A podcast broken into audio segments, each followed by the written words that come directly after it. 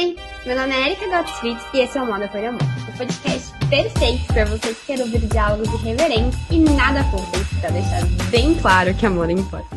Eu queria de novo agradecer, porque eu sou muito sua fã desde a sua época da Glamour. Quando você foi pra Vogue, eu acho que eu quase tive um surto psicótico, porque fazia um tempo que eu não conseguia me encontrar na Vogue. Eu fiquei muito feliz com a sua passagem por lá. E fiquei mais feliz ainda quando você começou a fazer coisas sozinha, né? Seguir essa carreira solo. E é justamente sobre isso que eu queria conversar com você hoje, sobre essas suas múltiplas faces dentro do mercado. Eu queria saber da sua uhum. história. E para começar, eu queria saber como que foi para você sair do balé. Eu também sou formada em balé. acabei parando só quando, enfim, comecei a faculdade. Como foi para você sair do balé e entrar no jornalismo? O jornalismo já era algo que você tinha como plano B ou aconteceu naturalmente? Então, é, primeiro, obrigada, muito obrigada pelo convite. É, obrigada por acompanhar aí minha trajetória. Eu fico muito feliz um, de saber que tem pelo menos uma pessoa olhando para o que eu estou fazendo. Mas Olha, o jornalismo. viu? Obrigada. Mas o jornalismo, ele sempre foi o meu plano A, na verdade. Desde pequena, eu sempre soube que eu queria ser jornalista. Um, aquele clichê, eu sempre gostei muito de ler, sempre gostei muito de escrever, era o que eu sabia fazer de melhor. E no meio do caminho, eu me apaixonei pelo balé. Eu fazia balé desde os cinco anos de idade, é, mas era uma coisa muito recreativa, enfim. E aí eu fui crescendo e continuando e me apaixonando. E falei para os meus pais, eu falei, gente, é o seguinte, isso quando eu estava no terceiro colegial, né, o momento ali de prestar vestibular e tal, eu falei, olha, eu quero sim ser jornalista, tal, mas eu amo balé e eu acho que eu preciso dar uma chance para isso na minha vida, pela, pelo tempo útil da hum. bailarina, né? A gente sabe que é uma profissão que não, não vai para sempre, assim, você dançando, porque eu também no balé, eu nunca gostei de coreografar, eu nunca gostei de dar aula, eu gostava de dançar. Então eu não via um futuro além disso para mim. Então eu queria resolver aquilo logo. É... E aí, enfim, eles falaram, Lu, tudo certo, vai fundo, tal. Meu pai sempre preocupado com Exato, e é muito, faz muita diferença, assim. Eu digo que para tudo na minha vida, inclusive esse meu momento na carreira, ter é, o apoio dos meus pais, de quem, tá, de quem que a gente, de quem se importa com a gente, de quem a gente se importa, é muito importante, né, no momento de tomar decisão. Nossa, então, Aí eu vivi tudo que eu tinha que viver no balé. É, fui fazer um curso em Nova York, que foi muito bom para mim. Uh, machuquei o joelho. Na verdade, eu já estava com o joelho machucado, mas eu sou muito teimosa, né? Se eu quero um negócio, eu falo, não, vou dar um jeito aqui e tal. E, mas aí não teve jeito, tive que operar. Óbvio que daria para eu continuar dançando, mas eu entendi que missão cumprida, sabe? Eu falei, bom, agora eu vou resolver a minha história com jornalismo, que acho que está na hora e tal. Mas o jornalismo sempre foi a minha prioridade. Mas as coisas acontecem ao longo da vida e acho importante a gente aproveitar as oportunidades. Ai, que delícia! E me conta uma coisa, moda sempre teve assim no dentro da sua, da sua visão como jornalista, ou também foi algo que aconteceu, assim, ou foi algo que você falava, não, quero fazer jornalismo e quero trabalhar com moda, quero trabalhar com beleza. Como que, como aconteceu esse processo? É. Sim, a moda sempre foi uma opção. Eu ficava entre a moda e jornalismo cultural, muito pelo meu envolvimento com a dança e tal. Eu estava sempre é, em exposições, enfim. Então eu me via nesses dois ambientes, circulando nesses dois ambientes, mas a moda para mim era sempre foi muito natural, sabe? Era sempre um, eu sempre me interessei genuinamente pela moda e hum, eu acredito que tenha sido assim uma herança é, da minha mãe, porque minha mãe sempre gostou, gosta até hoje de combinar tudo, sabe? Uhum. Então era o sapato combinando com o cinto, combinando com a bolsa, o brinco, o brinco para minha mãe é, é, sempre foi essencial, sabe? Eu, eu, e eu, eu carrego você contou no isso. Instagram que você sempre viaja e traz um brinco das feirinhas para sua mãe. Exato, e eu carrego isso comigo, assim, eu amo brinco, brinco acho que é meu acessório favorito. Então, o, o desejo, o prazer por moda veio disso, que pode ser uma coisa super pequena, né, assim, uh, mas que despertou em mim uma vontade de saber muito mais sobre esse universo. E eu sempre fui muito apaixonada por revista. Então, eu tinha todas as revistas que tinha no mercado, assim, literalmente todas. Da Hard News, a, a Cultural, enfim, todas, todas, todas. E eu amava aquele mundo, mas a, as revistas de moda e beleza era que eu mais me identificava. Então, eu sempre coloquei na minha cabeça que eu ia ser editora de moda algum dia e deu certo. Você acha que foi difícil trilhar esse caminho até você chegar nesse, nesse lugar?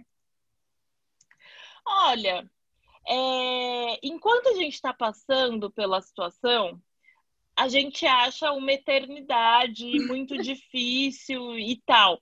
Mas hoje, analisando de fora, é, aconteceu tudo como tinha que acontecer, sabe? Eu sofri muito nesse processo, mas é, foi necessário. Eu comecei uh, estagiando num site de celebridades na época da faculdade, porque tinha uma amiga da minha, da, uma colega de classe, assim, que trabalhava nesse lugar. É um site que nem existe mais, é um site do Terra. É, trabalhava nesse lugar e ela trabalha e ela cobria São Paulo Fashion Week. Aí eu falava, meu Deus, é isso, é assim que eu vou começar, tipo, falando de celebridades e indo para São Paulo Fashion Week e tal. E aí consegui é, um estágio nesse lugar e fiquei super pouco, porque eu, eu fiz uma mudança de faculdade, aí o horário não batia e tal.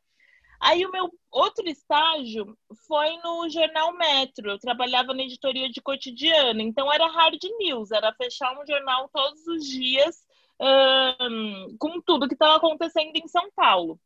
Eu não gostava daquilo, mas eu entendia que era necessário, sabe? Uhum. E, enfim, a experiência de fechar um jornal diário, eu sempre digo que se você passa por isso, você pode fazer qualquer outra coisa no Deve jornalismo, porque é, assim, todo dia uma dor de cabeça, sabe? Não deve é, é pior que a bolsa de valores. É muito surreal.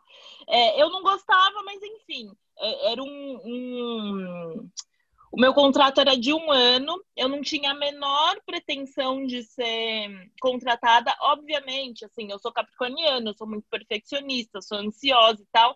Então, obviamente, eu entregava o meu trabalho com qualidade, mas eu não fazia a menor questão de ser efetivada ali, porque não era o que eu queria para mim e eu não queria perder tempo é, numa outra área que não era a minha, né?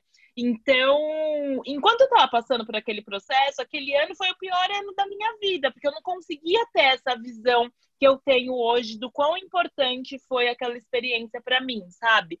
Aí depois disso, eu é, fiquei no médico. Aí eu me formei, me formei sem é por isso que o contrato era de um ano, porque eu ia me formar. Me formei, me formei sem trabalho e tal. E aí, depois disso, eu consegui um freela na editora Globo para trabalhar na comunicação corporativa, que eu também não gostava, não era uma área que eu queria, mas era o ambiente que eu queria estar, que era uma editora de revista. Uhum. Então, eu aceitei porque eu queria conhecer as pessoas que estavam ali. E aí, resumindo, foi isso. Eu negócio, acabei ficando né? quatro anos na comunicação, mas eu aproveitei esse Você meus ficou quatro, anos na quatro anos? Fiquei, porque eu acabei gostando no fim das contas. Acabei gostando do que eu estava fazendo ali e de ter esse contato com o pessoal da revista e tal.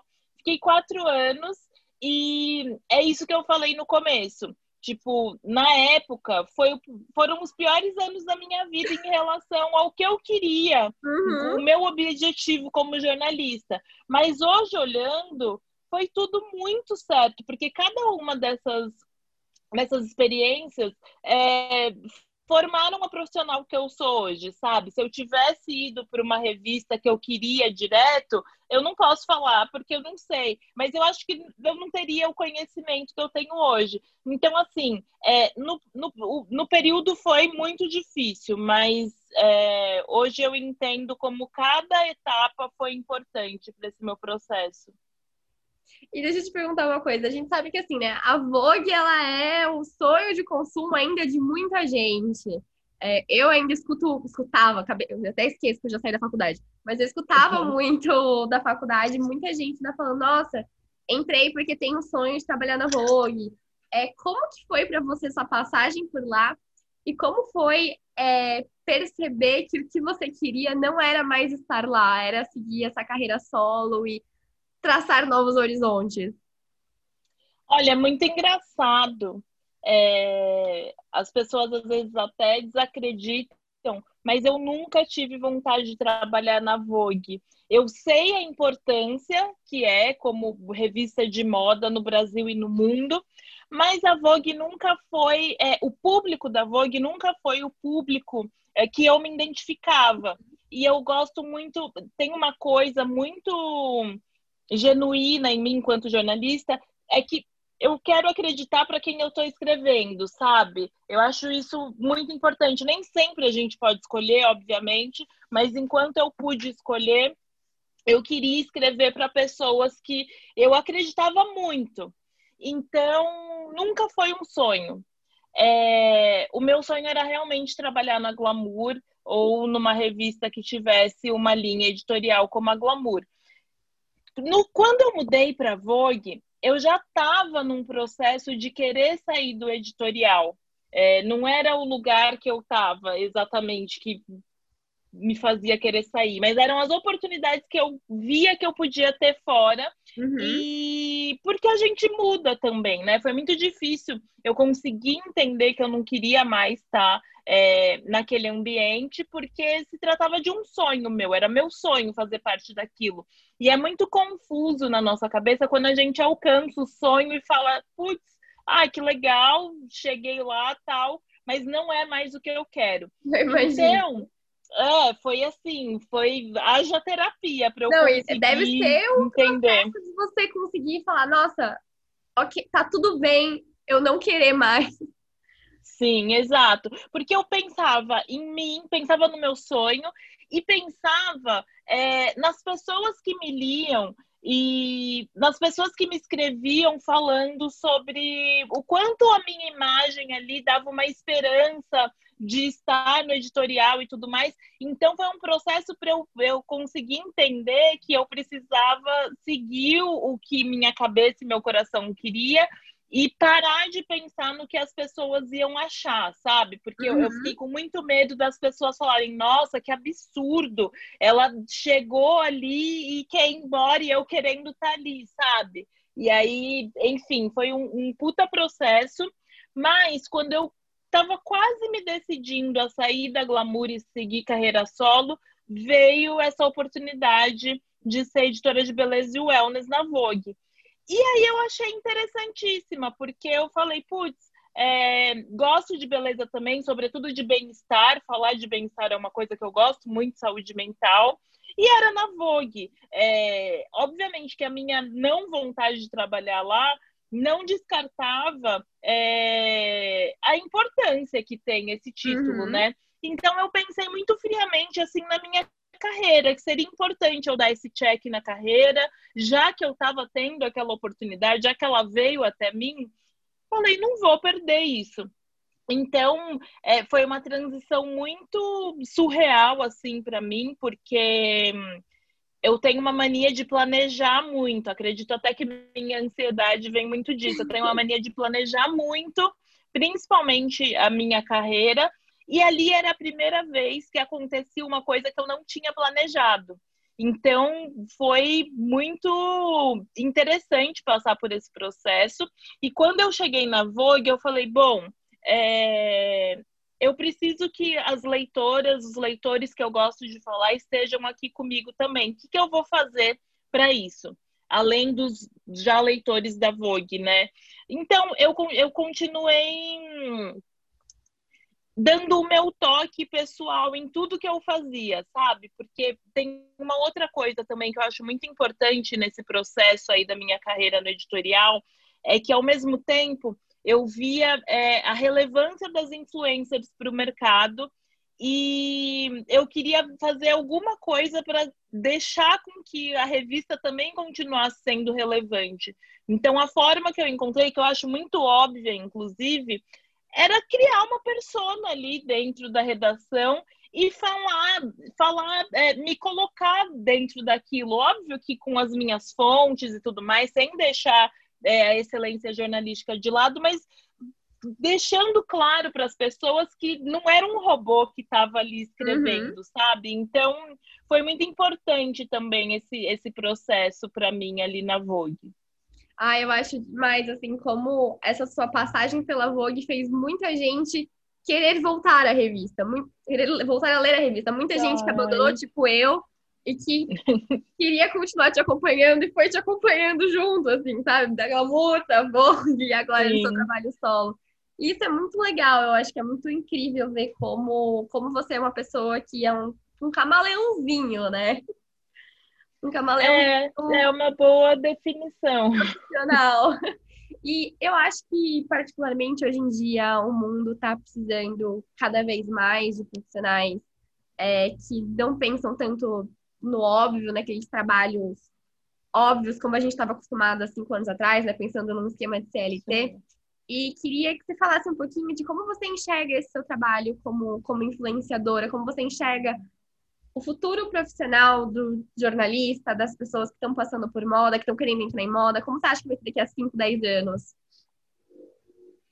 Nossa, Olha, eu de verdade eu torço muito uh, para que o editorial consiga sobreviver uh, esse novo momento que a gente está passando é, das marcas se interessarem muito pelos influenciadores e tudo mais. Então, eu desejo muito que o, o editorial encontre um modelo. E se eu pudesse essa pessoa, por exemplo, porque hoje eu atuo com consultorias e tudo mais, se eu pudesse essa pessoa que pode trazer essa solução para o editorial também, ficaria muito feliz. É, mas eu vejo cada vez mais é, uma produção de conteúdo independente, sabe? Porque a gente não quer mais ficar amarrada numa, numa empresa que nem sempre tem as mesmas missões e propósitos uhum. que a uhum. gente. Então, é óbvio que eu não digo, ai, gente, larguem seus trabalhos e tudo mais, porque isso envolve muitas outras coisas, né? Possibilidades, renda e tudo mais. Mas eu vejo uma movimentação muito vinda, inclusive dos Estados Unidos, da gente querer fazer o que a gente acredita. Então, a gente criar os nossos próprios negócios. Um, no início da minha carreira, e é uma dica que eu sempre dou para as pessoas que me perguntam, eu fazia, porque como eu estudava à tarde, de manhã e à tarde, eu mal tinha tempo de fazer que estágio. Que você fez, então, eu fiz Mackenzie. E o Mackenzie, ele era. Os dois primeiros anos são à tarde e os, os dois últimos de manhã. Só que eu tinha vindo transferida de uma outra faculdade, que eu fazia design gráfico no primeiro momento. Eu design gráfico, que legal! Eu, é, assim, eu sabia que eu queria trabalhar com revista, é, o design foi uma loucura na minha vida, porque, enfim, eu sempre soube que eu queria ser jornalista, mas aí do nada eu resolvi começar com design, sabe? Vou tentar. É, vou e não tinha nada a ver comigo. Eu amo muito imagem e tudo mais, mas não tinha nada a ver comigo. Era o jornalismo mesmo, não tem jeito tal. Mas eu sempre falo que hum, vamos fazendo, sabe? Eu não precisava ter um emprego. Então, eu escrevia num blog que, sei lá, nem tinha visualização, mas quando eu ia numa entrevista de emprego, eu falava, olha, não tenho experiência, mas assim, estou fazendo no meu blog isso, isso, isso. Então eu acho que essa essa essa minha essência que eu tinha antigamente é a essência do mundo hoje, sabe? A gente uhum. não quer mais ficar esperando para fazer uma coisa legal que a empresa não acredita. A gente vai lá e faz. Então eu vejo que o futuro da comunicação, do jornalismo, principalmente de moda e beleza, vai ser isso. É, e eu não acho que é um mercado saturado do influenciador, porque sempre tem alguém que vai querer te ouvir, sabe? Sempre tem alguém que se identifica com você. Então, eu vejo um, um futuro muito independente, assim. Eu acho que. Não sei se você conhece a Lele Santana do portal. Ah, eu amo. Então, eu acho que é esse o futuro, sabe? A Lele trabalha na L, faz os freelas dela e tudo mais, mas ela tem a plataforma dela onde ela pode falar exatamente é o que ela acredita. bem leão, né? Você não precisa mais, acho que hoje em dia, se definir porque você trabalha numa empresa e sua vida acaba ali Exato. naquela empresa, né? Sim, então eu vejo o futuro muito nesse lugar, sabe? Ah, eu, eu confesso assim, que eu fico muito feliz de ouvir isso. E é uma coisa que eu sempre pergunto para todo mundo que eu entrevisto. E é uma resposta que está cada vez mais parece que virando meio que um consenso, né? E isso é muito legal, porque eu ainda escutava muito de familiares meus que, nossa, não, você tem que sair da faculdade, trabalhar no CLT e, e aquela, aquela coisa padrão, tradicional. E é muito legal Sim. ver que esse movimento disruptivo está entrando em consenso no mundo da moda e está virando uma normativa, por mais que ainda não seja realidade para todo mundo. Eu acho, eu acho isso incrível. Sim. E me conta uma coisa, a sua a sua newsletter, ela tem um tom muito não diria, não sei dizer se poético, mas é muito sublime, é muito sutil. Como que surgiu essa necessidade de fazer a newsletter? Porque parece que é só a alma falando, assim, parece que o seu momento de, sei lá, não tem esse cunho é. jornalístico, tem, esse, tem um cunho quase de diário. Como que, como que foi? É, então, é, na verdade aconteceu. Eu sabia que eu queria ter uma newsletter porque eu sentia muita falta e, e as pessoas falavam muito também é, de não lerem mais as minhas experiências, é, o que eu estava passando em relação à ansiedade, saúde mental, é, a minha visão de moda, enfim. E aí eu falei, putz, a newsletter é o melhor, é, é o melhor veículo para isso, né? E para eu ter total liberdade de falar e tal. É, então, eu tenho, eu, eu diariamente, sei lá, tô assistindo uma série e vem um tema na minha cabeça que eu falo, putz, isso daí é legal. Então eu tenho um bloco de notas com todos os temas é, que eu acho interessante. Pergunta importante: é... celular ou caderninho? Ai, menina, celular e caderninho. Depende de onde eu tô. Eu tenho um caderninho na minha mesinha de cabeceira e toda vez que eu pego ele, tô pela casa com ele, a Stephanie sempre fala: Ih, vai vir alguma coisa. É, alguma coisa vem. Mas às vezes eu não tô perto no, no, no celular. Então eu divido ali. É... E aí, eu queria, obviamente eu tenho essa veia jornalística, eu não queria ficar entrevistando pessoas, mas eu queria fazer um texto que é o tipo de texto que eu acho bom, quando a gente tem um tema e a gente consegue relacionar com várias outras coisas de acordo com as nossas referências. E aí eu pensei, a minha referência vai ser minha vida, sabe? Tipo, tudo que eu já passei e uhum. tudo mais. E principalmente é, porque eu acho que a minha newsletter está muito num lugar de tipo assim, gente, é, passei por tudo isso e tal, mas estou aqui, sabe? Não é, não é para ter pena, não é para ter nenhuma sensação a não ser tipo, putz, também quero chegar nesse lugar. Então, as minhas referências que eu queria ter era a minha vida e aí eu tenho esses temas que vão surgindo. E eu, eu travo quando. Eu tenho vários temas aqui que eu não tô, não tô conseguindo relacionar com alguma situação da minha vida. Tanto é que eu tô há um mês sem escrever na newsletter. Então eu fico batendo nessa tecla porque eu quero continuar com esse tom pessoal, quero continuar trazendo as minhas vivências, sabe? Mas foi uma coisa que aconteceu é, nasceu assim muito, foi muito genuíno mesmo e eu fiquei muito contente com o formato e com o feedback das pessoas, porque hum, eu sinto que eu estou falando de mim e ainda que eu fale muito sobre raça e tudo mais, eu sinto que hum, eu consigo falar de mim e falar de muita gente ao mesmo tempo, sabe? Em alguma linha alguém vai se identificar com alguma coisa e eu tô cada vez mais achando que eu, eu tô aqui para isso, sabe? Fazer as pessoas vamos, gente, vamos, enfim, vamos, só vamos. Sua, eu confesso que sua escrita na newsletter me lembra muito a Ana Murcho, conhece? Da Vogue Portugal? Não, não, não. Me lembra muito essa questão da sutileza, uma coisa meio Proust, dos detalhes. Dá uma olhada depois. Que assim, demais, vou ler. Vou nos ler. textos dela. É, eu confesso que eu conheci ela recentemente, escrevendo uma matéria pro Fashion Revolution. E uhum. foi basicamente a mesma coisa que aconteceu com você quando, quando eu conheci o seu trabalho. É aquela tipo de escrita que você vicia. É aquele tipo de escrita que você não quer parar de ler. e você sempre Fico escreveu. Feliz. Você sempre escreveu sempre, sempre. Desculpa. Imagina. Sempre. É, escrever para mim era.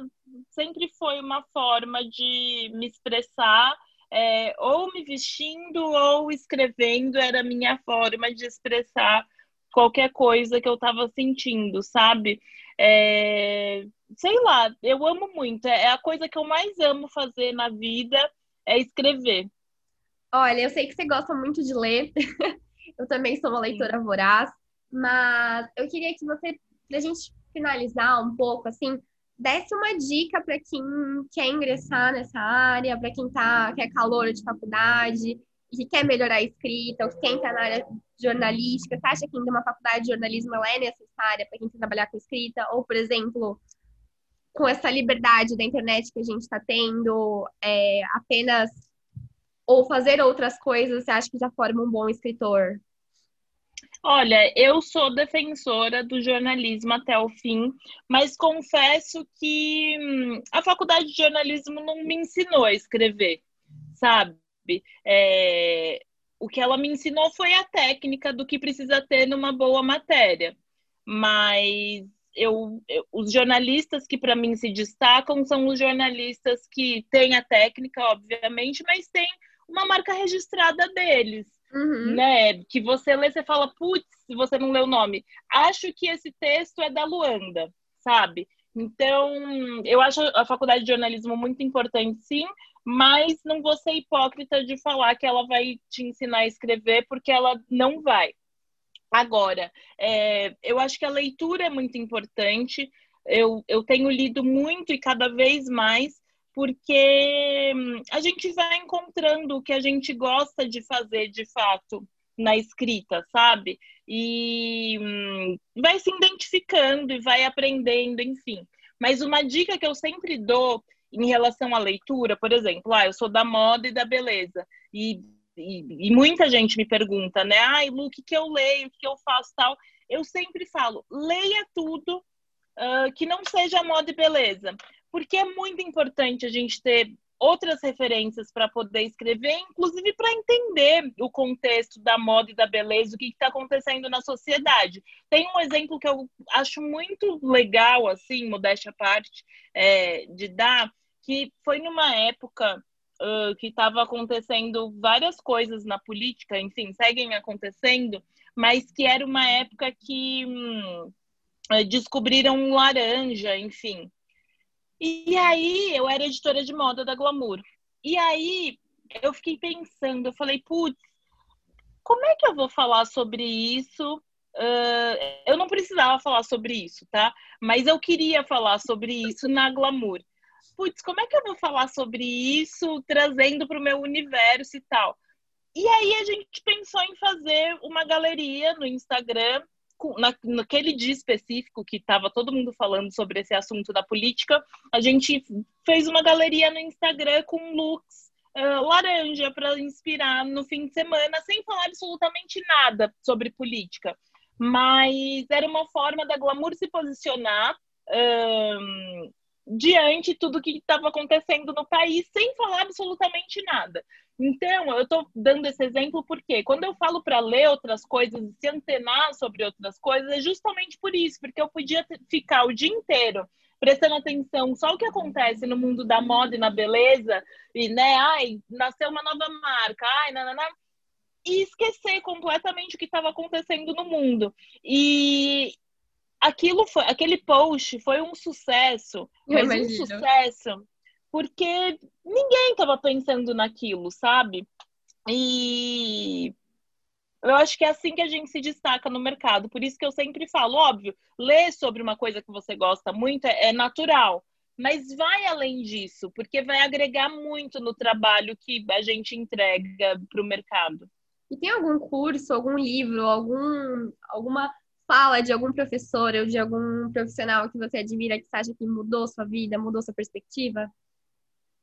Olha, tem uma coisa que hum, a Dani Falcão, que era CEO na época que eu trabalhei lá, que ela me falou e eu nunca mais esqueci. E ela me falou, é muito engraçado, porque ela me falou uh, anos atrás, quando eu era da comunicação, e eu entrevistei ela para uma matéria numa revista que eu escrevia internamente. E eu nunca esqueci daquilo, que foi, Lu, é, responda todos os e-mails, todas as mensagens, todos os telefonemas, porque às vezes as pautas é, e as melhores oportunidades elas vão vir dali, sabe?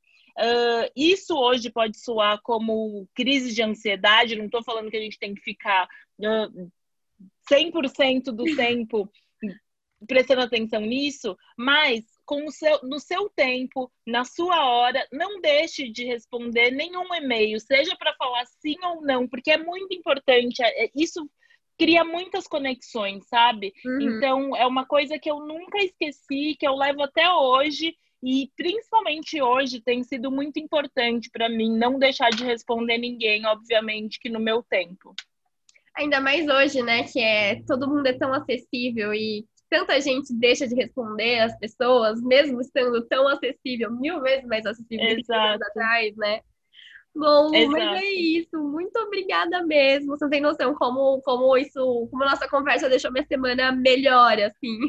Mais energética. Ai, a minha também.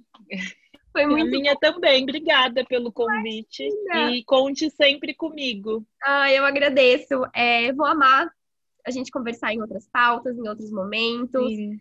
E continua fazendo o que você faz, porque é extremamente necessário para o mundo.